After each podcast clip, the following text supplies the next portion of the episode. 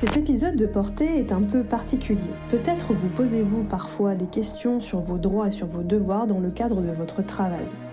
Il n'est jamais évident de se positionner, surtout quand cette profession est un métier dit de passion ou artistique. Manon Philippi est avocate à Marseille. Elle connaît bien ce monde, le monde de la danse et a accepté de faire un petit tour d'horizon de diverses problématiques. Si Portée vous plaît, n'hésitez pas à accorder quelques étoiles sur Apple Podcast et Spotify, à laisser des commentaires aussi, à partager cet épisode sur vos réseaux sociaux. Bonne écoute.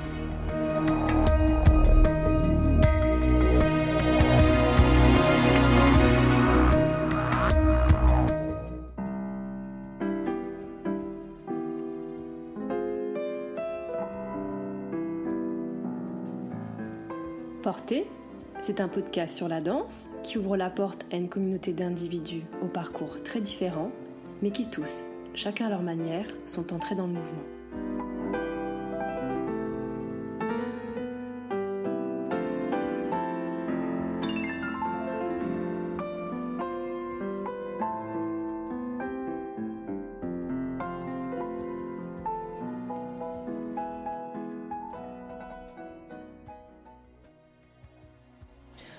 Manon Philippi, merci de m'accueillir dans ton bureau à Marseille euh, aujourd'hui. Est-ce que pour commencer, tu pourrais te présenter? Oui, bien sûr. Donc euh, bonjour tout le monde. Donc Manon Philippi, je suis avocat au barreau de Marseille et j'exerce spécialement en droit du travail, que ce soit côté employeur ou euh, salarié. Voilà, puis bon, pour euh, mettre un petit peu dans le bain de portée, euh, voilà, côté danse, euh, tu connais un petit peu le milieu aussi Bien sûr, voilà. oui, je connais le, milieu danse. Pourquoi? Parce que ma mère est professeure de danse, elle a son école de danse qui est basée à Saint-Naré-sur-Mer, et j'ai toujours baigné dans, dans, dans, la danse. Et la danse fait partie de moi, et si je suis avocat à l'heure actuelle, c'est grâce à la danse. Donc, pour moi, c'est indispensable dans ma vie. Voilà, donc euh, on est parti sur le sujet euh, qui est euh, le droit du travail. Donc pour commencer, on va attaquer un petit peu une question épineuse parce que dans le milieu des professeurs de danse, il y a beaucoup ce, ce statut-là, tous ceux qui sont auto-entrepreneurs. dans quel cas est-ce qu'on a le droit d'employer, de faire travailler quelqu'un avec ce statut, dans quel cas on n'a pas le droit Est-ce qu'on a le droit de forcer quelqu'un à prendre ce statut-là pour travailler? Alors non. Alors, il faut savoir que le statut d'auto-entrepreneur, c'est un statut qui a été créé pour justement permettre à la personne qui crée son statut d'auto-entrepreneur d'aller travailler dans différentes structures. Donc si un employeur, du moins ou une association ou une école de danse nous, euh, nous impose à travailler dans le cadre d'un statut entrepreneur, ce n'est pas possible. Puisqu'en fait, c'est quelque chose qui est du, du, du salarial. Donc dans ces cas-là, le statut d'auto-entrepreneur n'est pas bon et c'est même du travail dissimulé pour la personne qui, qui, qui demande à quelqu'un d'être dans un statut auto-entrepreneur. Donc si par exemple je suis danseuse, que je veux créer mon statut d'auto-entrepreneur pour aller donner différents cours dans des structures, là c'est possible moyennant facture, etc. Mais par contre, si je crée mon statut d'entrepreneur pour une, pour, association ou pour une société, une école de danse peut être une association de la loi 1901 ou une société, et que je travaille seulement pour eux, qu'on me donne, qu'on me fournit euh, le, matériel avec des horaires bien précises et que les factures sont toujours au même montant chaque mois, c'est du travail dissimulé. Dans ces cas-là, le statut d'auto-entrepreneur peut être requalifié en contrat à durée indéterminée. Et si par exemple on n'a pas que cette structure-là, mais qu'on est, euh, que c'est un petit peu euh, l'habitude du milieu et qu'on est obligé en fait de travailler sur facture dans, sous ce statut-là, pour différentes associations, est-ce que du coup ça affaiblit euh, euh, ce, motif pour euh, requalifier si on travaille dans d'autres structures? Alors, il faut savoir que le Conseil des prud'hommes, généralement les, jurisprudences du Conseil des prud'hommes donnent très facilement la quoi ont du mal à requalifier le statut d'auto-entrepreneur en, en, contrat, en contrat salarial. Ils ont du mal. Parce qu'en fait, il faut se baser sur un faisceau d'indices. Et donc le problème, c'est que si par exemple le, danseur euh, travaille dans différentes structures avec ce statut d'auto-entrepreneur, ben, il y a une condition qui permet la requalification qui n'est pas remplie. Tu comprends ce que je veux dire Donc en fait, en gros, il faudrait prouver qu'on n'a pas le choix, on est obligé de. Eh ben, pour prouver que, en fin de compte, je suis auto-entrepreneur, mais en fin de compte, je ne suis pas réellement auto-entrepreneur, je suis considéré comme un salarié et je dois être engagé dans le cadre d'un contrat à durée indéterminée, d'accord? Ben, Dans ces cas-là, euh, on doit montrer, premièrement, c'est ce que j'ai un peu expliqué tout à l'heure, première condition, c'est que on a des horaires bien précises, qu'on a un seul donneur d'ordre, c'est un lien de subordination, parce que c'est une des conditions essentielles dans le cadre d'un contrat de travail, c'est-à-dire que je travaille dans le cadre d'un lien de subordination. Deuxièmement, que la personne me met le matériel en place, c'est-à-dire que c'est elle qui me fournit tout pour pouvoir exercer ma mission. La, salle, la, donc la salle, la sono, euh, je sais pas moi, bon les élèves c'est automatique, mais euh, tout ce qui permet en fait l'exercice de ma mission. Ensuite, donc, j'ai dit donc, à le euh, respect des règles, de respect de, certaines, de, certaines horaires. Et, dans ces cas, et que la facture soit toujours au même montant.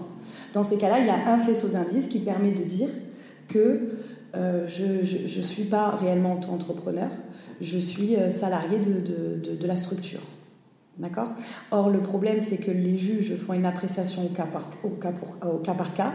Donc, automatiquement, c'est très difficile de requalifier le statut d'auto-entrepreneur en, euh, en, contrat salarié. Est-ce que c'est pas arrivé déjà dans d'autres branches euh, que le monde de la danse ou euh, plusieurs Il y a beaucoup aussi la branche du journalisme généralement, il y en a beaucoup des journalistes qui sont dans le cadre d'un statut auto-entrepreneur, parce que pour l'employeur, quand on, engage un, auto-entrepreneur, c'est tout, c'est le top hein, pour nous, pour l'employeur, hein. parce qu'en fait, on ne paye pas nous les charges salariales et patronales. C'est-à-dire qu'on fait une facture et c'est l'auto-entrepreneur qui, paye ses charges. Donc en fin de compte, c'est euh, bénéfique. Donc les, journalistes, parce que j'ai eu un dossier comme ça où j'ai défendu donc un journaliste qui travaillait pendant des années avec euh, une même société euh, et, il travaillait avec seulement cette société. C'était son seul, euh, son seul revenu en fin de compte. Toujours des factures du même montant. on l'a envoyé faire des missions à droite à gauche et finalement on lui donnait, l'appareil photo, on lui donnait tout, etc. Et du jour au lendemain, au bout de je sais plus combien de temps, c'était au bout de 10 ans, on lui a dit merci, au revoir. Et il est parti et il s'est retrouvé avec une main devant, une main derrière, quoi. Donc du coup, c'est de là qu'il a demandé, qu'il est venu me voir et qu'il a demandé euh, au Conseil des prud'hommes la requalification de, son statut d'auto-entrepreneur en contrat à durée indéterminée avec tout ce qui découle, l'indemnité de licenciement, l'indemnité compensatrice de préavis, etc. Donc euh, on a gagné en première instance, mais ça a été une bataille de, plus de deux ans. Hein. Ça a été très difficile. Donc en fait, euh, ça amène ma deuxième question. Est-ce que si par exemple voilà, quelqu'un euh, travaille pour une structure pendant longtemps euh, et euh, voilà, se retrouve sans pouvoir toucher le chômage ou sans même, par exemple, tombe malade, se blesse et n'a pas le droit donc avoir ce congé maladie. Est-ce que ça va être difficile pour lui de faire valoir ses droits? Bah, Non, c'est jamais difficile de faire valoir ses droits il y a quand même, il y a quand même un code du travail, il y a quand même des, une législation en France. Donc il suffit d'aller voir les bonnes personnes et de saisir la juridiction compétente. Avant de saisir la juridiction compétente, il y a quand même des résolutions, une résolution amiable du litige depuis Macron qui a mis en place. Donc euh, c'est pas difficile de faire les choses. Après c'est un combat, c'est normal, c'est un combat. Lorsqu'on saisit une juridiction, c'est pas quelque chose de facile parce qu'on va avoir un avocat. Généralement, quand on va voir un avocat, malheureusement, c'est que parce qu'on a un problème. Sinon, on va pas voir un avocat. c'est que ça se passe pas très bien. C'est que ça se passe pas très bien. Or, moi, je suis plus pour le fait de, voir un avocat vaut mieux prévenir que guérir. Donc, euh, être suivi régulièrement, faire les choses de manière euh, correctement du début. Il n'y a rien de difficile dans la vie, hein. c'est juste une question de, choix. Et personne n'oblige en rien. Si moi je suis demain danseuse et que je veux travailler au sein d'une structure et qu'on m'impose de travailler en auto-entrepreneur, je peux dire non. Alors du coup, tu n'as pas le job? Ben, C'est le problème. Donc dans ces cas-là, ben, il faudrait négocier, voir pourquoi pas mettre, euh, je sais, se mettre en, salarié et, négocier, mais on nous oblige en rien. Après, c'est sûr qu'on n'a pas le job et on ne peut pas manger. Donc c'est sûr que. Oui, c'est un petit peu des faux choix. Ben, c'est un peu des faux choix, mais surtout que ce statut auto-entrepreneur, euh, en fin de compte, il y a beaucoup d'abus sur le statut d'auto-entrepreneur. Mais euh, je comprends aussi parfois les employeurs pourquoi ils veulent avoir le statut entrepreneur, c'est avantageux pour eux. Mais après, c'est à la personne de, dire non, je ne veux pas un statut d'entrepreneur parce que je vais travailler que pour vous, parce que ça va être toujours les mêmes factures, etc. etc. Voilà. Et c'est pas parce que je travaille en statut d'entrepreneur, il faut mettre aussi en place un contrat. J'ai mon statut d'auto-entrepreneur, mais dans le cas de la structure, il faut mettre aussi en place des contrats de prestation de services.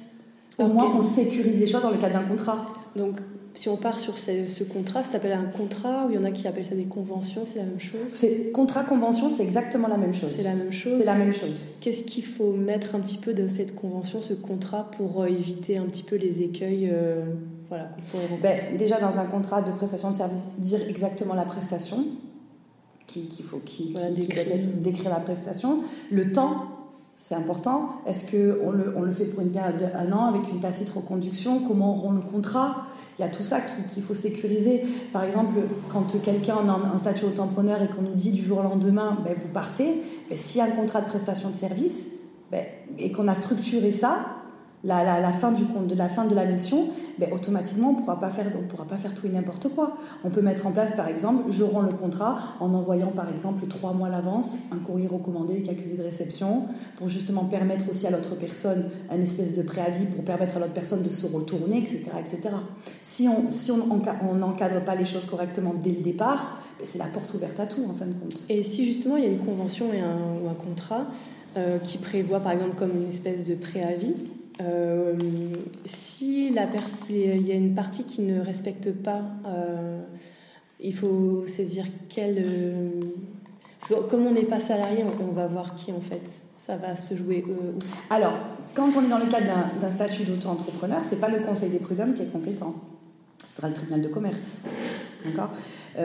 Par contre, si on veut demander la requalification en contrat, en, contrat salarié, dans ces cas-là, ce sera le Conseil des prud'hommes qui est compétent. Et si par exemple il y a des factures qui restent impayées, donc pareil, c'est tribunal de commerce. Tribunal de commerce, ouais. Est-ce qu'on peut aller euh, au tribunal de commerce tout seul? Alors, au tribunal de commerce, alors écoutez, moi je ne fais pas du tribunal de commerce, moi je ne fais que du prud'homme, mais euh, il me semble que oui, mais à vérifier, je ne sais pas. Moi, je ne fais pas du tribunal de commerce, je, fais, je suis spécialisée en droit du travail et je fais, pardon, spécialement euh, du conseil des prud'hommes. Donc là, tu me poses une colle, je ne sais pas. il me semble que oui, il me semble que oui. On se renseignera, ça me renseigne de mon côté. Voilà. Euh, par rapport euh, à des situations un petit peu voilà, courantes, est-ce que par exemple si une structure euh, décide d'employer quelqu'un en salarié, en salariat, et que ça fonctionne pas forcément, ou alors ils trouvent que c'est trop lourd ou trop compliqué, mmh. euh, qu'ils mettent fin au contrat, euh, est-ce mmh. qu'on a le droit de réembaucher la même personne pour faire la même chose derrière sur facture? Donc en auto-entreprise ou en association, ou peu importe? Ben, moi personnellement, si je suis l'avocat de, l'école de danse, je ne conseille pas parce que c'est risqué. Parce que on l'engage en contrat à durée indéterminée ou en contrat à durée déterminée. Et puis d'un coup, on lui dit, ben, on arrête, donc on met en place une procédure de licenciement, etc. Parce qu'on ne peut pas rompre un contrat comme ça. Hein. On doit mettre en place une procédure de licenciement. Ou on peut faire dans le but d'une rupture conventionnelle, on y reviendra, je pense, ou la rupture conventionnelle. Mais euh, je ne le conseille pas parce que s'il crée son statut d'auto-entrepreneur, on revient encore à la même chose. S'il crée, si la personne, je parle, je, parle, je me mets côté employeur, hein, je ne me mets pas côté euh, professeur de l'autre côté, hein. mhm. euh, et que d'un coup il, crée son statut d'auto-entrepreneur alors qu'avant il était salarié que pour la structure. Mais en général, les, écoles de danse, c'est rare d'avoir des temps pleins. Euh, ce qu'il faut bien comprendre dans ce travail, c'est qu'on est souvent amené, très très souvent amené à faire plusieurs structures. Et en fait, j'ai l'impression que c'est ça qui bloque dans le fait que ça pourrait être requalifié en salariat parce que euh, notre mode de vie, on trouve nos heures, on est obligé de, cumuler en fait les employeurs ou les endroits où on travaille. Mm.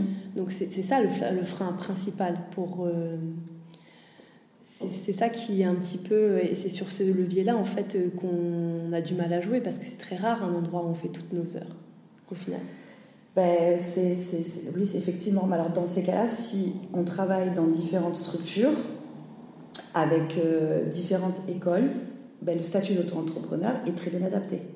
C'est-à-dire, mais euh, si on travaille dans, on peut pas être, on peut pas avoir plusieurs employeurs. C'est-à-dire euh, cumuler des temps partiels.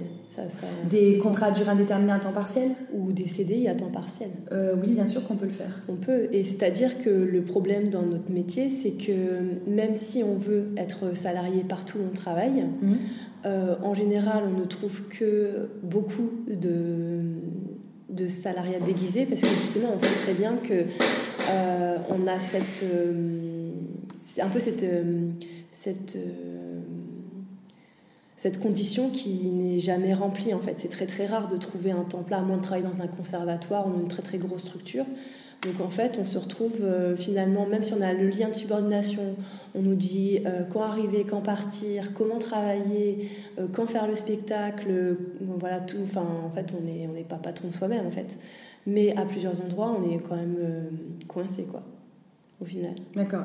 C'est quoi ta question Parce qu'on était parti sur un... La question, c'est de savoir c'est comment concrètement on peut bien se défendre. Euh, enfin, si on n'a plus envie de, de, se retrouver dans la précarité, euh, de tout le temps chercher des heures à droite à gauche, de ne pas avoir le droit au chômage, de ne pas avoir le droit au congé maladie.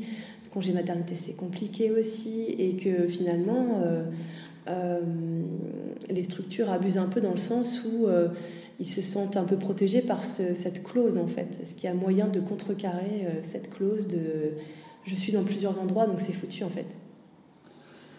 Ben, la, difficulté ici c'est que le moyen de, contrecarrer c'est de demander d'être sous contrat salarié. Et là, dans ces cas-là, on aura toute la protection du congé maternité, de tout ça. Mais le problème, c'est que est-ce qu'il y a un autre statut qui permet de?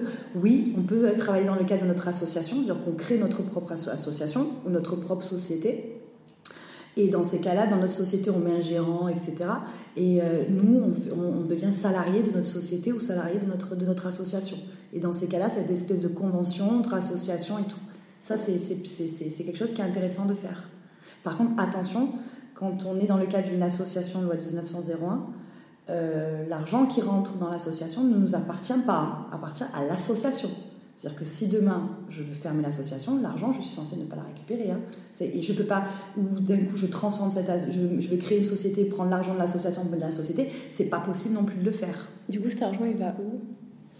Cet argent, dans, dans ces cas-là, eh ben, il, faut, il faudrait. Euh, il, faut le, il, faut le, il faut le verser à une autre association, des choses comme ça. Bon, après, il y a des moyens de récupérer l'argent de l'association, mais ça, je ne le dirai pas. Il faut venir me voir.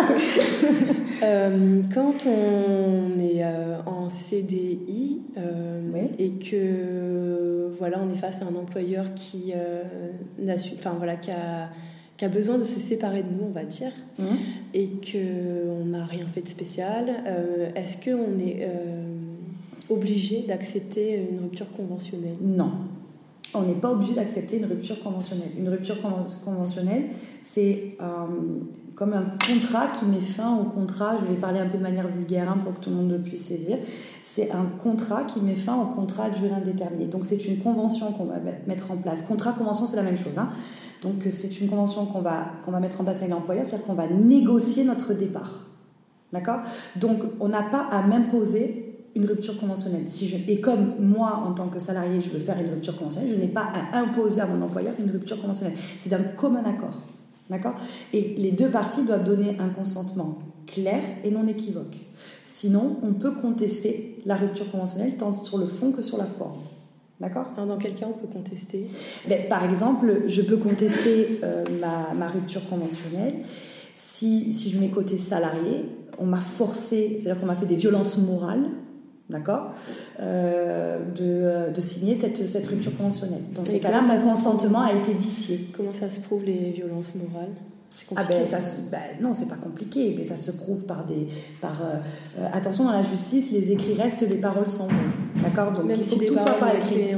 Eh ben, dans ben, si ça a été enregistré, on n'est pas dans le cadre du, pénal. Les enregistrements, les enregistrements euh, ou, les, vidéos, au pénal, la preuve est libre. Donc je peux aller euh, au, commissariat, dire regardez l'enregistrement euh, et que d'un coup je dépose plainte et la police va retranscrire ce qui a été dit. Lorsqu'on dépend du Conseil des prud'hommes, on est soumis au Code de procédure civile. Dans ces cas-là, la preuve est quand même encadrée. Donc normalement, enregistrer quelqu'un, on n'a pas le droit de le faire. D'accord? Il y a encore des moyens détournés de le faire, évidemment, parce que quand on est face à un employeur et qu'on est lors d'un entretien, ben on va l'enregistrer à son issue. Donc déjà, ça, on n'a pas le droit de le faire. Mais on pourrait, on peut pas derrière déposer plainte ou faire un constat d'huissier, etc., pour être retranscrit et tout. Ça, c'est possible. Donc bon, pour venir, euh, pour venir prouver la violence morale, ben, on peut avoir des SMS, d'accord? Ou si par exemple il y a eu un entretien et que ça a été fait à l'oral, ben, dès que je sors de l'entretien, je fais de suite un recourrier recommandé avec accusé de réception ou je fais un mail pour laisser une trace écrite de, de cet entretien. Donc c'est pour ça qu'il faut tout faire par écrit. Voilà, parce que les écrits restent et les paroles s'en vont. Donc il faut tout mettre par écrit. Ok D'accord. Donc en fait. Mais après, il y a les violences morales, comme par exemple aussi, il y a. Parce qu'on n'est pas toujours. il y a l'erreur, il, y a il y a plusieurs choses qui peuvent vicier le consentement. Il y a la, il y a la, donc il y a la violence, il y a l'erreur, il y a le dol, il y a plusieurs choses. C'est quoi le dol? Le dol, c'est des manœuvres dolosives, c'est-à-dire qu'en fait, je t'ai fait de manière vulgaire, hein, je vais essayer de vulgariser les, les choses. C'est pas la définition qu'il y a dans, dans, le code de, de civil, hein, mais je vais essayer de vulgariser. Mais je t'ai fait croire quelque chose alors que moi, je savais pertinemment que, que, que, que, si tu n'avais pas cette info, tu ne te serais pas engagé. Oui, d'accord. Euh, c'est des manœuvres là, là, tu perds quelque chose, mais t'inquiète pas, plus tard, il y aura d'autres trucs qui vont venir. Non, par exemple, je, je, je, donne un exemple. Un exemple sur un dossier que, que, que j'ai eu. J'étais côté employeur cette fois-ci, où euh, il y a une rupture conventionnelle qui a été faite avec le salarié. Donc euh, ils ont fait donc euh, il y a eu la rupture conventionnelle qui a été très bien faite avec CERFA, etc. Le temps de, rétractation, l'homologation la directe, etc. Et il s'est avisé qu'après le salarié en fait a, a, eu des attitudes de concurrence déloyale, c'est-à-dire qu'en fait il a détourné la clientèle de la société. Euh, parce qu'il a créé notre il a créé sa société, il a pris des clients de la société pour les mettre dans sa société. Ok, j'espère que je suis assez explicite à ce moment-là. Et ce qui s'est passé, c'est que l'employeur l'a appris. Donc non seulement il y a un non-respect de l'obligation de loyauté, parce que sur un contrat de travail, il y a une obligation de loyauté qui pèse tant sur l'employeur que sur le salarié. Mais en fait, l'employeur a dit, mais moi, si j'étais au courant à un seul moment qu'il avait créé sur notre société, qu'il avait créé sa société et qui, euh, dans sa tête, en fait, il est parti pour me prendre des clients, mais dans ces cas-là, j'aurais pas, euh, oui, j'aurais pas, j'aurais pas fait une rupture conventionnelle. Alors donc ça veut dire que ce salarié a dissimulé une, information qui était cruciale pour l'employeur et que si cet employeur avait eu cette information, mais il n'aurait pas fait une rupture conventionnelle. D'accord? Donc ça c'est un dol.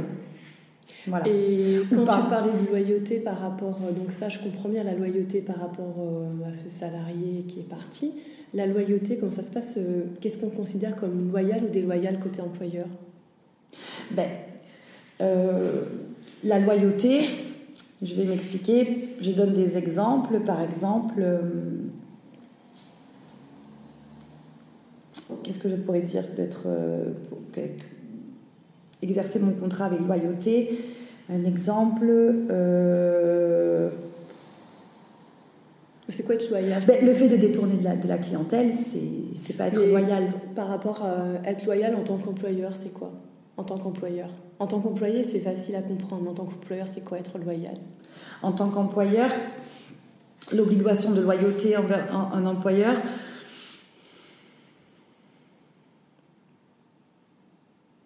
je dirais, euh, je réfléchis, hein, un exemple qui serait peut-être facile. Ça ça me vient pas, hein, mais je vais trouver. Ils sont pas obligés d'être loyaux. Mais si, si, si, ils sont obligés d'être loyaux, mais j'essaye de trouver une, un, exemple qui pourrait parler à, à tout le monde. Par exemple, le fait de... Voilà, je suis engagée, euh, je vais mettre dans le cadre de, la danse, hein. euh, je suis engagée en qualité de professeur de danse et euh, finalement je suis amenée à faire du secrétariat. Moi, mon, mon, contrat de travail, c'est être professeur de danse, c'est pas de faire du secrétariat.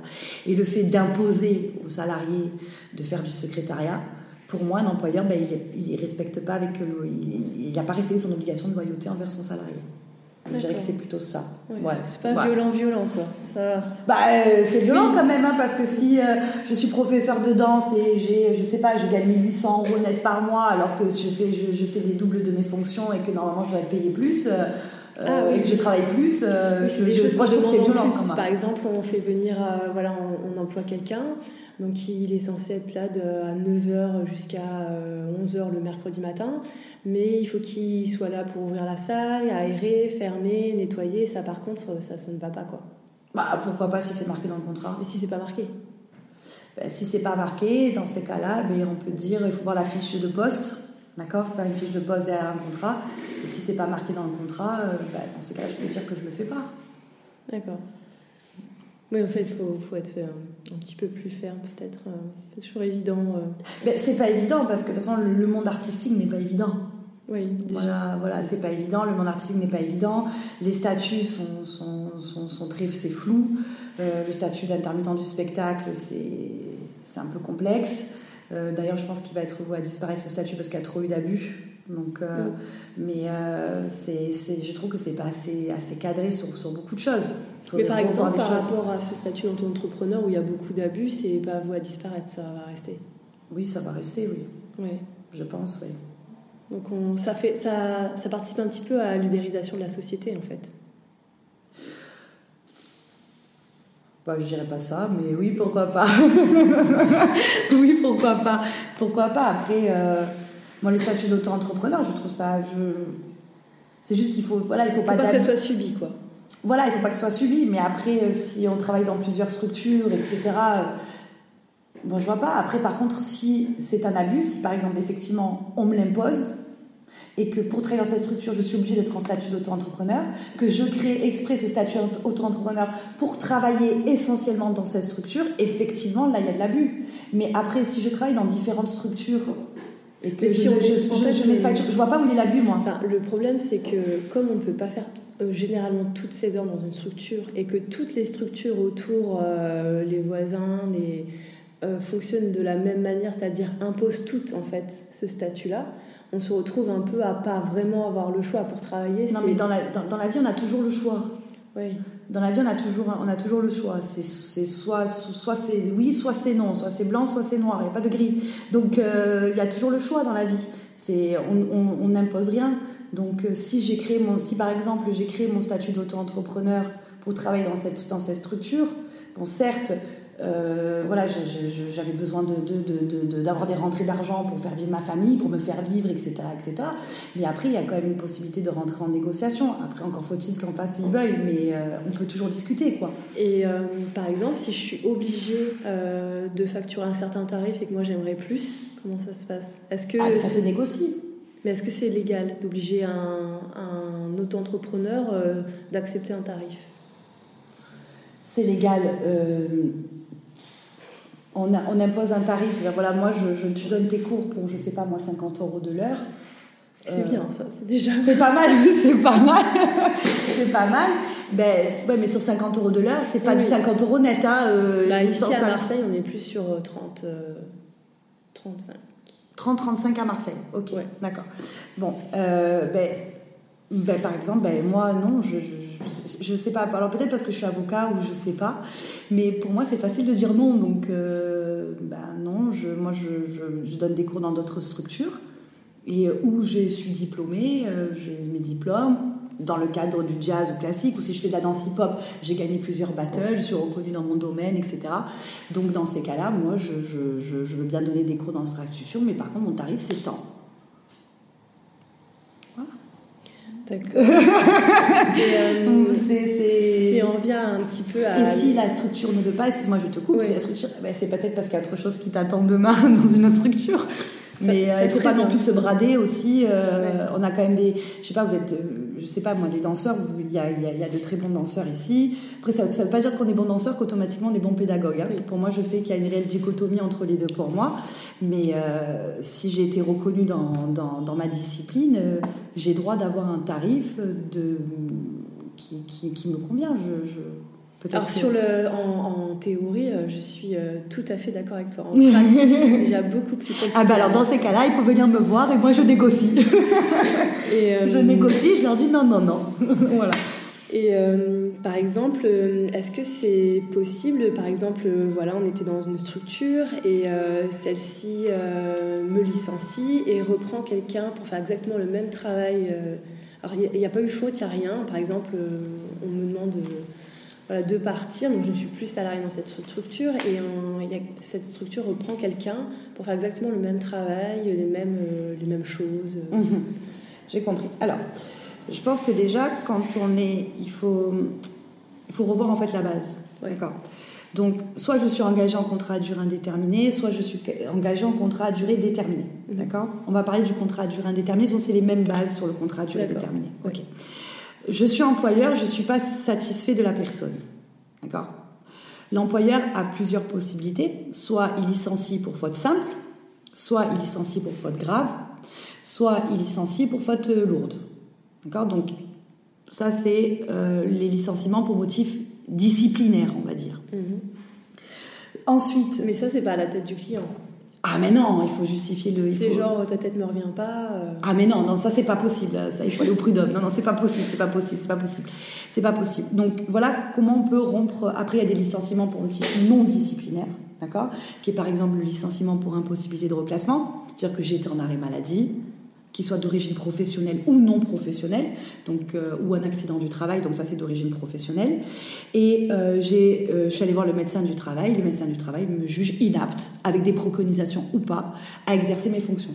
Dans ces cas-là, l'employeur peut vous peut licencier pour impossibilité de reclassement. D'accord? Donc ça c'est le terme exact du code du travail, mais de façon un peu, de façon un peu vulgaire, qu'on va un peu vulgariser, on appelle ça un licenciement pour inaptitude. Voilà. Donc ça, c'est les causes non disciplinaires. Ensuite, il y a le licenciement pour motif économique, c'est-à-dire que l'école ferme, donc elle subit une liquidation judiciaire, je sais pas moi, elle ferme, elle tire rideau. Donc dans ces cas-là, on licencie pour motif économique, où il y a encore un autre type de licenciement, qui est le licenciement pour désorganisation de l'entreprise, de la société, d'accord? C'est pareil, entreprise-société, c'est le même truc, ça dépend du statut. Hein. Et euh, dans ces cas-là, euh, dans ces cas-là, c'est-à-dire que vous avez été en arrêt, vous avez été en arrêt maladie d'origine professionnelle ou non professionnelle pendant X temps. Ça a créé une désorganisation au sein de la structure. On a dû euh, te remplacer de manière définitive, donc je te licencie pour les organisations de l'entreprise. Ok, bon, ça, c'est les... donc licenciement pour motif disciplinaire, licenciement pour motif non disciplinaire. Là, quand on licencie, donc quand on est dans un cadre de contrat à durée déterminée, indéterminé, on doit suivre une procédure. Donc on va convoquer le salarié à un entretien préalable. Ensuite, l'entretien préalable, on a un mois pour licencier. D'accord? Et dans ces cas-là, si par exemple je suis licencié pour, euh, pour, pour faute simple, on a l'indemnité de licenciement, faute grave, on n'a pas, faute lourde, on n'a pas l'indemnité de licenciement, etc. Bon, ça, c'est un peu long. Mais un employeur ne peut pas venir d'un coup de tête et dire voilà, ta tête ne me revient pas, ou je n'ai plus confiance en toi, merci, au revoir, tu t'en vas. C'est pas possible. Pas possible. Parce que dans ces cas-là, il n'a pas respecté la procédure de rupture de contrat. D'accord? Donc on saisit le conseil des prud'hommes, on fait une résolution amiable, et dans ces cas-là, on demande des dommages et intérêts, etc. Ça, c'est pas possible de le faire. Hein. D'accord Voilà. Et bah, vu que tu parles des prud'hommes et euh, de procédures, euh, quand on décide que, de se défendre, hum? euh, combien de temps ça prend en moyenne Est-ce que comment ça se passe Est-ce que c'est quelque chose qui est, je sais pas, qui est compliqué à gérer euh, sur le plan, je sais pas, émotionnel Est-ce que, ou alors est-ce que c'est euh, ça passe comme une lettre à la poste? Non, un, combat judiciaire ne passe jamais. Après, ça marche pas très bien à la poste des fois. Mais... Ouais. Euh, non, un combat judiciaire ne marche, ne, ne fonctionne jamais sans, sans, sans difficulté. C'est émotionnellement, c'est dur, d'accord, pour la pour la personne, pour le, pour le salarié ou même pour l'employeur, c'est difficile quand même. Parce que parfois, parce que dans, dans, par exemple, on a un avocat qui est en face, l'avocat va dire noir, moi je vais dire blanc, et donc parfois il y en a qui vont mentir, donc il y a des choses qui vont nous remonter, ça va être difficile. Et partir en mauvais termes, partir en conflit, ça fait jamais plaisir à personne. Et devoir saisir des prud'hommes, c'est quand même une démarche qui est quand même difficile. Il y en a beaucoup qui préfèrent se taire généralement, parce qu'ils disent que ça va être long, parce qu'ils disent qu'ils vont pas pouvoir faire valoir leurs droits, etc. Alors que moi, je leur dis que pas du tout. Et ce ressenti-là, euh, est-ce que c'est fondé sur rien ou c'est un peu vrai? De quoi? Qu'il faut pas faire valoir le... Qu'on n'arrive pas à faire valoir ses droits. Ah non, c'est pas vrai. C'est pas vrai. C'est des préjugés en fait. Mais bien sûr, c'est des préjugés, bien sûr. Au contraire. La juridiction prud'homale, c'est une juridiction D'ailleurs, c'est pour ça que moi j'aime beaucoup cette juridiction, parce que pour moi, c'est une juridiction quand même qui est humaine. On n'a pas affaire à des magistrats qui sont professionnels, c'est-à-dire qu'ils n'ont pas fait l'école nationale de la magistrature, ils sont élus par leur père. Donc on est en face de nous des salariés, des employeurs. Donc euh, il y a quand même une ouverture, il y a quand même une ouverture d'esprit. Ils, parlent, ils, sont faciles d'accès, on peut facilement discuter avec eux. Euh, donc euh, non, non. Et puis faire valoir les droits. Non, il y a, a personne qui est au-dessus des lois. Hein. Il y a des lois, il y a, une jurisprudence, etc. À partir du moment où un employeur ne fait pas les choses correctement, il ne faut pas avoir peur. Ce qui retient beaucoup les salariés, c'est la peur en fin de compte. Mais la peur nous retient dans tout. Et heureusement qu'on a peur, parce que l'inconnu fait peur. Donc, euh, moi, je pars du principe que non, il faut, il faut, il faut le faire. Parce que quand une, quand une page n'est pas bien tournée dans la vie, quand elle est toujours froissée, ça ne permet pas d'avancer correctement dans les choses qui arrivent après. Donc, oui. Est-ce qu'on sait sans d'avance qu'il y a des dossiers euh, qui sont plus compliqués à défendre que d'autres euh, Oui, oui. Il y a des dossiers qui sont, qui sont plus difficiles que d'autres, plus difficiles peut-être moralement. Et après, et après euh, plus, euh, plus difficile au niveau, euh, au niveau du droit. Oui, c'est vrai, il y a des, des faits qui sont plus difficiles que d'autres, mais c'est ce qui est intéressant aussi. Moi, je préfère les dossiers qui sont compliqués. parce que c'est plus intellectuellement, c'est plus enrichissant. C'est plus enrichissant et puis et puis oui parce que je vais plus m'amuser sur des choses qui sont compliquées, des dossiers qui sont plus simples. Ben il n'y a pas de suspense Non, voilà. peut-être que les gens. Non, et puis moi je suis meilleure dans ce qui est compliqué. Dès que c'est compliqué, je suis là. Dès que c'est dur, dès qu'il faut être dans le combat, c'est ce que je préfère. Bah, après, c'est moi. D'autres confrères qui vont préférer la, quelque chose qui est plus simple et tout. Moi, dès qu'il y, a dès qu'il y a du combat, euh, c'est là où je me, je, me sens le, mieux. Et euh, quelqu'un qui décide d'aller au prud'homme comme ça, euh, a une procédure, ça dure combien de temps en, moyenne? Moi, je dis minimum, on part pour deux ans. Deux ans. Moi, je leur dis on part pour deux ans. Et au pire du pire? Tu me poses des questions au pire du pire. c'est que les gens, ils ont peur, ils, ne savent pas en fait euh, comment ça se passe, donc c'est vrai qu'ils. Ben, c'est tout simple, euh, je vais expliquer. Euh, moi, ça me paraît simple parce que je fais ça tous les jours. Mais pour des gens, voilà, pour moi, je continue On leur souhaite que ça leur arrive jamais. On leur souhaite que ça leur arrive jamais. Après, attention, aller voir un avocat, c'est pas parce qu'on a un problème. Hein. Vaut mieux aller voir un avocat avant, pour, même pour avoir des conseils. Ça coûte rien. Voilà, euh, c'est comme un médecin, on, sent qu'on va pas bien, on va quand même le voir pour savoir ce que c'est. Pour la santé passe peut-être parfois plus passe euh, avant, je peux comprendre, mais il faut venir voir un avocat et les portes sont ouvertes. Hein. En tout cas, moi, les miennes, elles sont ouvertes. Euh, ben, ça se passe que quand on a un problème, donc on a un litige avec un employeur, donc on vient avec ses pièces, on monte un dossier. Donc premier point, on envoie une mise en demeure. D'accord? On leur dit, il faut me donner une réponse sous quinzaine. À défaut, je reprendrai ma liberté d'action. On fait un courrier d'avocat. Par la suite, si on n'a pas de réponse dans ces cas-là, ou si on a une réponse qui est positive à la négociation, ben, on essaye de trouver, de résoudre amiablement le, litige. Si toutefois ben, ils sont fermés, ben, on saisit les prud'hommes. Quand on saisit le prud'homme, on saisit par requête. D'accord?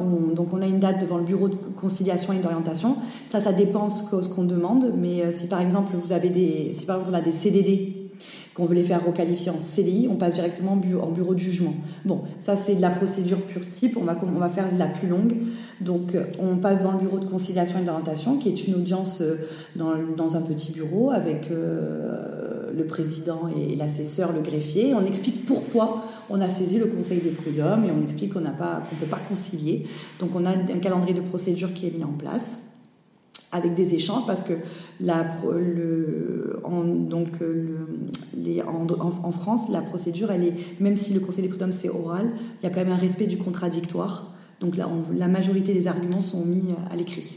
D'accord? Avec des pièces qu'on soumet dans un bordereau de pièces, etc. Et donc, il y a la, demande, la demande qui conclut en premier, on appelle ça des conclusions, donc qui écrit en premier. Ensuite, il y a la défense, la demande et la défense. Toujours le dernier mot, la défense. C'est comme ça. D'accord? La défense de qui, du coup? Ah, alors, d'accord, ok, on va recommencer. Par exemple, moi, je saisis, je suis salarié, je saisis. Euh, mon employeur. Je saisis le, le, le, conseil des prud'hommes quand mon employeur, je suis en demande. D'accord, ok. Et vu que l'employeur, il est de l'autre côté, on appelle qu'il est en défense. D'accord. D'accord Il est défendeur, l'employeur, et le salarié, il est demandeur. C'est-à-dire que le demandeur, c'est la première personne qui va saisir la juridiction. Et donc la défense, ça termine toujours Toujours, c'est comme ça. Donc on a dernier, mot à C'est dernier mot toujours à la défense. C'est comme ça. Et pourquoi? Parce que c'est la défense, euh, c'est issu de, notre, de, la, Cour européenne des droits de l'homme, c'est comme ça. Voilà, on, laisse toujours la défense en, en, dernier. Et ensuite, après, on passe devant le bureau de jugement, donc c'est la plaidoirie, où on voit les avocats avec la robe, comme on voit la télé, on va dire. Donc la demande plaide en premier, on vient à la plaidoirie, et ensuite la défense plaide en, dernier. Et on ne peut pas répondre après Si, bien sûr, moi je réponds toujours quand j'ai besoin, je reprends toujours la parole derrière. Je reprends la parole, mais il y a l'obligation pour. Euh, à la défense de conclure ben, d'avoir le dernier mot si elle, si elle a envie de dire un mot. Mais le président de, de, de, la section doit dire euh, la défense, est-ce que vous avez quelque chose à rajouter? Il rajoute ou il rajoute pas. Mais on lui a laissé la possibilité de, de parler. Voilà. D'accord. Mais on part pour, pour deux ans. ouais. Sans compter qu'il y a une possibilité qu'il y ait appel devant la cour d'appel, par la chambre sociale. Donc c'est possible qu'il y ait appel. Donc euh, bah, c'est long. La justice, c'est long. Ouais. voilà. Et si on se prend un appel, du coup, ça. Ah ben, si, on, si, on a, si par exemple on, on, a, on est salarié, on a gagné, on a l'exécution provisoire, donc il y a quand même des sommes, l'employeur est obligé de, de, de, de, de payer. Hein. Mais vaut mieux le mettre de côté. Mais il vaut mieux les mettre de côté parce que si on perd en appel, dans ces cas-là, il va falloir rembourser. hein. D'accord. Ok? Voilà. Oui, il vaut mieux le savoir. Ouais, ça généralement on le dit. Après, euh, après voilà, il faut mettre de côté. D'accord. Et euh, est-ce qu'on peut passer, parce que c'est des choses qui se voient aussi, enfin peut-être, euh, est-ce qu'on peut passer toute sa vie en CDD Quand voilà, on est prof de danse, toute sa vie on est en CDD. Ah non, non, ça, euh, ça c'est pas, pas possible. C'est pas possible de faire. Alors déjà, le contrat à durée déterminée, il faut obligatoirement qu'il y ait un motif. C'est ce que je t'expliquais tout à l'heure. Il faut absolument qu'il y ait un motif dans le contrat à durée déterminée. C'est-à-dire, je ne peux pas engager quelqu'un à durée déterminée comme ça. C'est des contrats dits précaires. Donc, si j'engage quelqu'un en CDD, il faut que j'ai un motif qui est, par exemple, augmentation du, temporaire de l'activité. D'accord? Donc, je vais justifier par le chiffre d'affaires qui a augmenté, donc je suis obligée de venir euh, mettre quelqu'un en CDD. Parce que j'ai un autre salarié qui était absent, absent soit en congé maternité, soit malade euh, ou autre. Dans ces cas-là, j'engage quelqu'un en CDD. D'accord? Si l'employeur ne justifie pas le motif, et les motifs sont dans le Code du travail, si l'employeur ne justifie pas le motif qui a justifié euh, la- le CDD, dans ces cas-là, ça peut être requalifié en contrat à durée indéterminée, avec des dommages et intérêts. Mais est-ce que par exemple, si on a un, enfin c'est un peu euh, l'essence de notre métier. Alors je mets de côté les stages, hein, qui c'est quelque chose de différent. On est un peu saisonnier, c'est-à-dire on travaille euh, la saison scolaire, on va dire.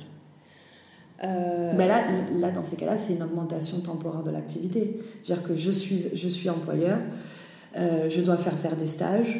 Non, Euh, je parle toute l'année, c'est-à-dire toute l'année je, je suis en CDD et ça s'arrête pour les vacances et on rempile pour toute sa vie, comme ça. Non, c'est pas possible. Pas possible. À un moment donné, il faut justifier le motif. C'est pas possible. Moi, je sais pas quel employeur fait ça, mais s'il fait ça, euh, il faut qu'il arrête. hein. Pas possible. Il risque vraiment un- une requalification de, de- de CDI si un jour le salarié euh, il n'est pas content. Quoi. Moi, je le ferai pas en tout cas. Mais à, à quand, on- quand est-ce qu'on on estime que c'est c'est trop? Ben, si pendant euh, trois ans j'ai travaillé dans la même structure, toujours en CDD, on aurait pu très bien l'engager en contrat à durée indéterminée. Voyez? Il faut vraiment que. on ne peut pas renouveler tout le temps des. on- à, partir du moment où on ne justifie pas un réel motif, on, est, risque d'être en requalification. Je ne peux pas engager trois ans une personne dans la même structure, toujours dans le même poste en CDD, c'est pas possible. Sachant que la personne se tient à la disposition de l'employeur. C'est-à-dire qu'elle elle attend juillet-août euh, et après en septembre elle revient. Non, c'est trop risqué, il ne faut pas le faire ça. D'accord. Et Après, en tant que salarié, si on nous, on nous fait ça, euh, moi si je conseille un salarié, je lui dis bah, continuez comme ça et si un jour ça vous casse les pieds, euh, on demande la requalification. Quoi, hein. Ce et ce ne sera pas très compliqué à l'obtenir. hein. Mais ça, c'est au bout de combien de temps? Ans Ah, mais il n'y a, pas- y a- il y a pas au bout de, de- de combien de temps Je suis engagée en CDD sur une année. euh, en- je, peux de- je peux saisir directement les prud'hommes pour, pour, pour vérifier si réellement le motif de mon CDD était justifié. hein. Il n'y a, pas- y a pas de temps à, à- à avoir. hein. Si je suis envie de demander la requalification, je le fais. Après, peut-être la question, c'est de savoir combien on renouvelle, on renouvelle de CDD, c'est ça? Ouais. ben, avant, c'était euh, le, la, il y a eu une réforme, avant c'était 18 mois, de, dont on peut faire 18 mois avec les renouvellements compris. Euh, après, on a supprimé ces 18 mois. La jurisprudence est venue, est venue finalement, la Cour de cassation est venue dire que les 18 mois, c'était le maximum. Donc c'est vraiment en cas par cas. Quoi. C'est au cas par cas. Ouais. Et c'est possible, par exemple, d'avoir euh, dans la même structure euh, 10, euh, 10 CDD en 18 mois. C'est-à-dire euh, euh, une semaine par-ci, une semaine par-là, euh, je te prends, je te prends pas. euh, Est-ce que c'est possible? Ah non, c'est pas possible. Ah, et Je, reviens à dire ce que j'ai dit tout à l'heure. Je peux engager en CDD si j'ai un motif qui est qui, si je justifie par exemple qu'un salarié a été euh, a été, je dois le remplacer. S'il y a un accroissement temporaire de l'activité, si dans le cadre de, que, mon, que mon motif que je mentionne dans mon CDD, il est, il est, il est vérifié, charge la preuve sur l'employeur. Si je fais, si je fais des CDD pour, pour, pour me séparer rapidement, etc., c'est pas possible. Hein. Pas possible de le faire, ça. Et on a combien de temps en fait pour réfléchir quand, par exemple, c'est une histoire qui est arrivée il y a un petit, un petit peu longtemps, il y a quelques années, qu'on se dit, bon, maintenant je me réveille, je me sens prêt. Euh, est-ce qu'il y a, il faut faire les choses dans un certain laps de temps pour euh, rétablir un petit peu la situation si on a été victime euh?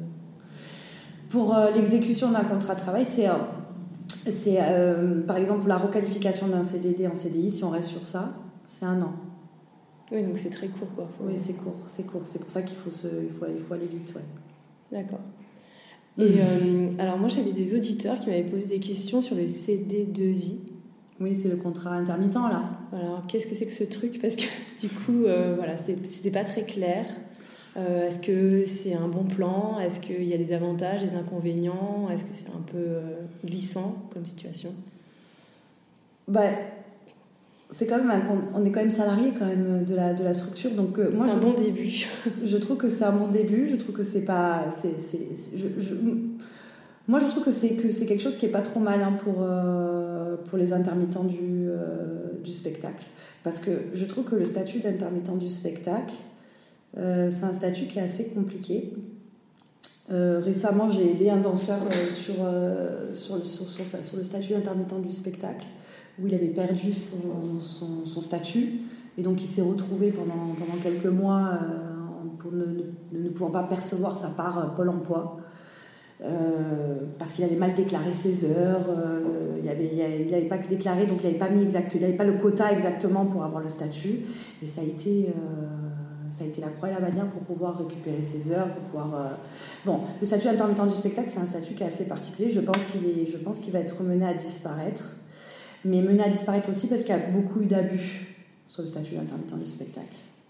Non, t'es pas d'accord avec moi? Si, si, si. dès qu'il y a une petite porte ouverte, on va l'enfoncer. Hein. Voilà, il y a eu beaucoup d'abus. Et puis je trouve que même euh, au niveau des déclarations des heures, je trouve ça compliqué.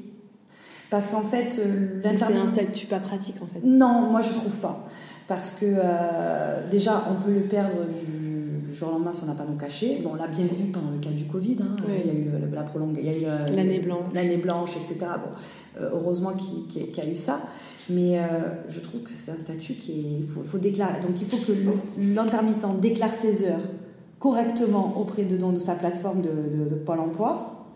Sachant que parfois il n'a pas eu euh, ses fiches qui a été données par, ses employeurs dans les cadres de compagnie ou autre. Donc en fait il peut se tromper sur les heures donc, euh, parce qu'il n'a pas eu tous les papiers. L'employeur peut décaler, ne pas, euh, déclarer dans les temps, donc ça fait que ça, ça, brouille tout et n'importe quoi. On peut se retrouver avec des indus, pas des injus à donner à Pôle emploi. Moi, je trouve que c'est un statut qui est, euh, qui est hyper compliqué et je les trouve assez fermés, même face à la difficulté d'un intermittent du spectacle. J'ai été confrontée à ça récemment en septembre de cette année. J'ai aidé un danseur par rapport à ça.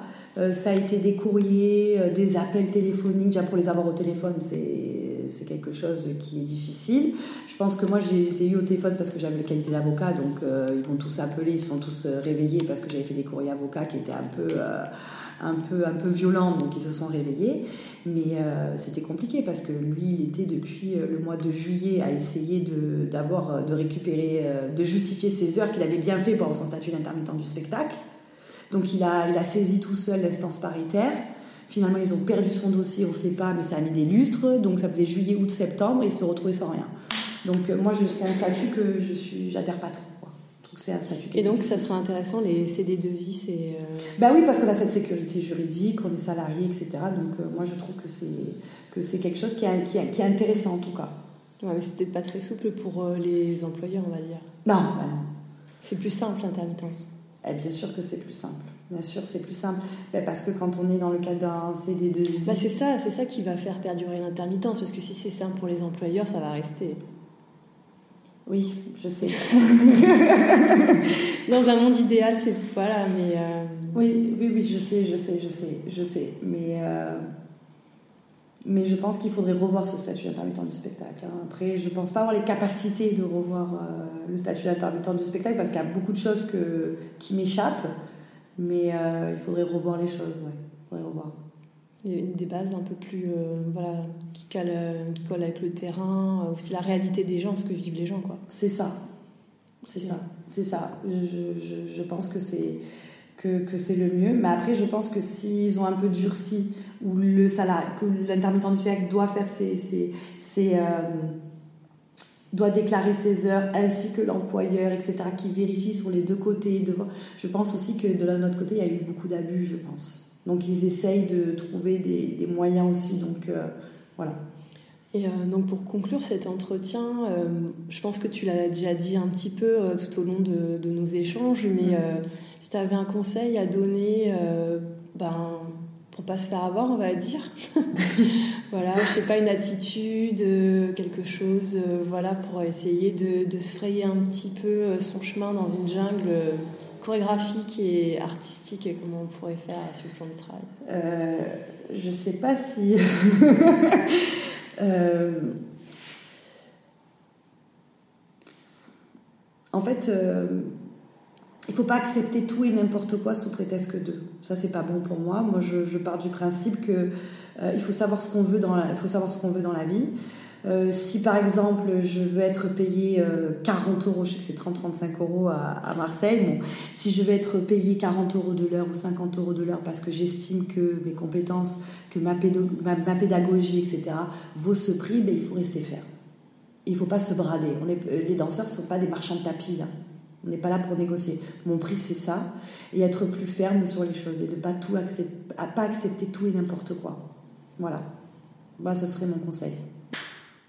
J'avais une question aussi euh, par rapport au, diplôme d'État. Donc, dans la formation DE, euh, on est formé à anatomie, musique, pédagogie, enfin voilà, toutes ces choses. On a un niveau technique aussi dans la discipline qu'on va enseigner, mais euh, on n'a pas de cours sur comment ça va se passer concrètement sur le marché du travail. Mm. On n'a pas de cours sur nos devoirs, mais aussi surtout sur nos droits. Donc, mm. qu'est-ce que tu en penses en fait? Alors, moi, ça c'est ça, c'est un problème dans, tout le système français. Hein. Même quand on sort de la fac de droit, on ne sait pas comment ça se passe après. Et je trouve ça très dommage. Parce qu'effectivement, il faudrait que dans le cadre du DE, qui est quand même une formation avant de passer ce. qui mettent justement en place des cours de droit, de, quel type de statut pour pouvoir enseigner, qu'est-ce qu'on peut faire, qu'est-ce qu'on ne peut pas faire.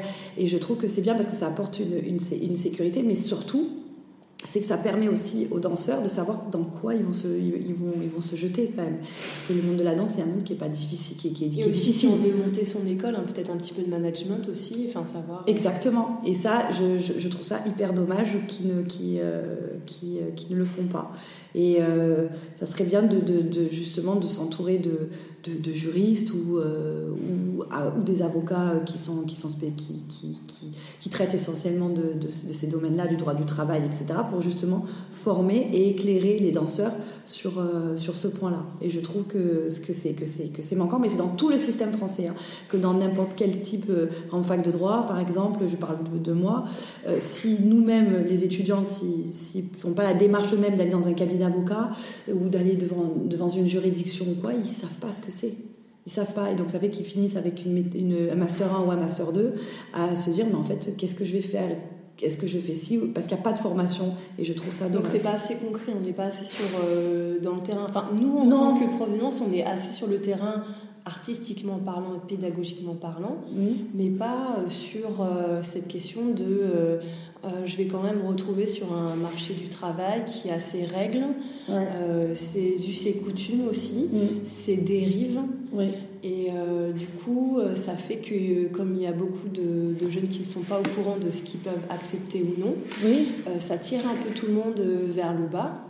Mmh. du fait que ben bah on est tous un peu obligés pas d'accepter tout n'importe quoi mais tu as conseillé de ne pas le faire mais, mais voilà ça oui, pas oui oui oui c'est vrai bah, après je, je, moi je parle d'un plan intellectuellement parlant après le plan humain c'est différent euh, c'est normal que parfois, euh, pour remplir le frigo, pour parler un peu, euh, on est obligé d'accepter de, de, parce qu'on est obligé de rentrer de l'argent, etc., pour vivre et tout. Donc ça, je l'entends.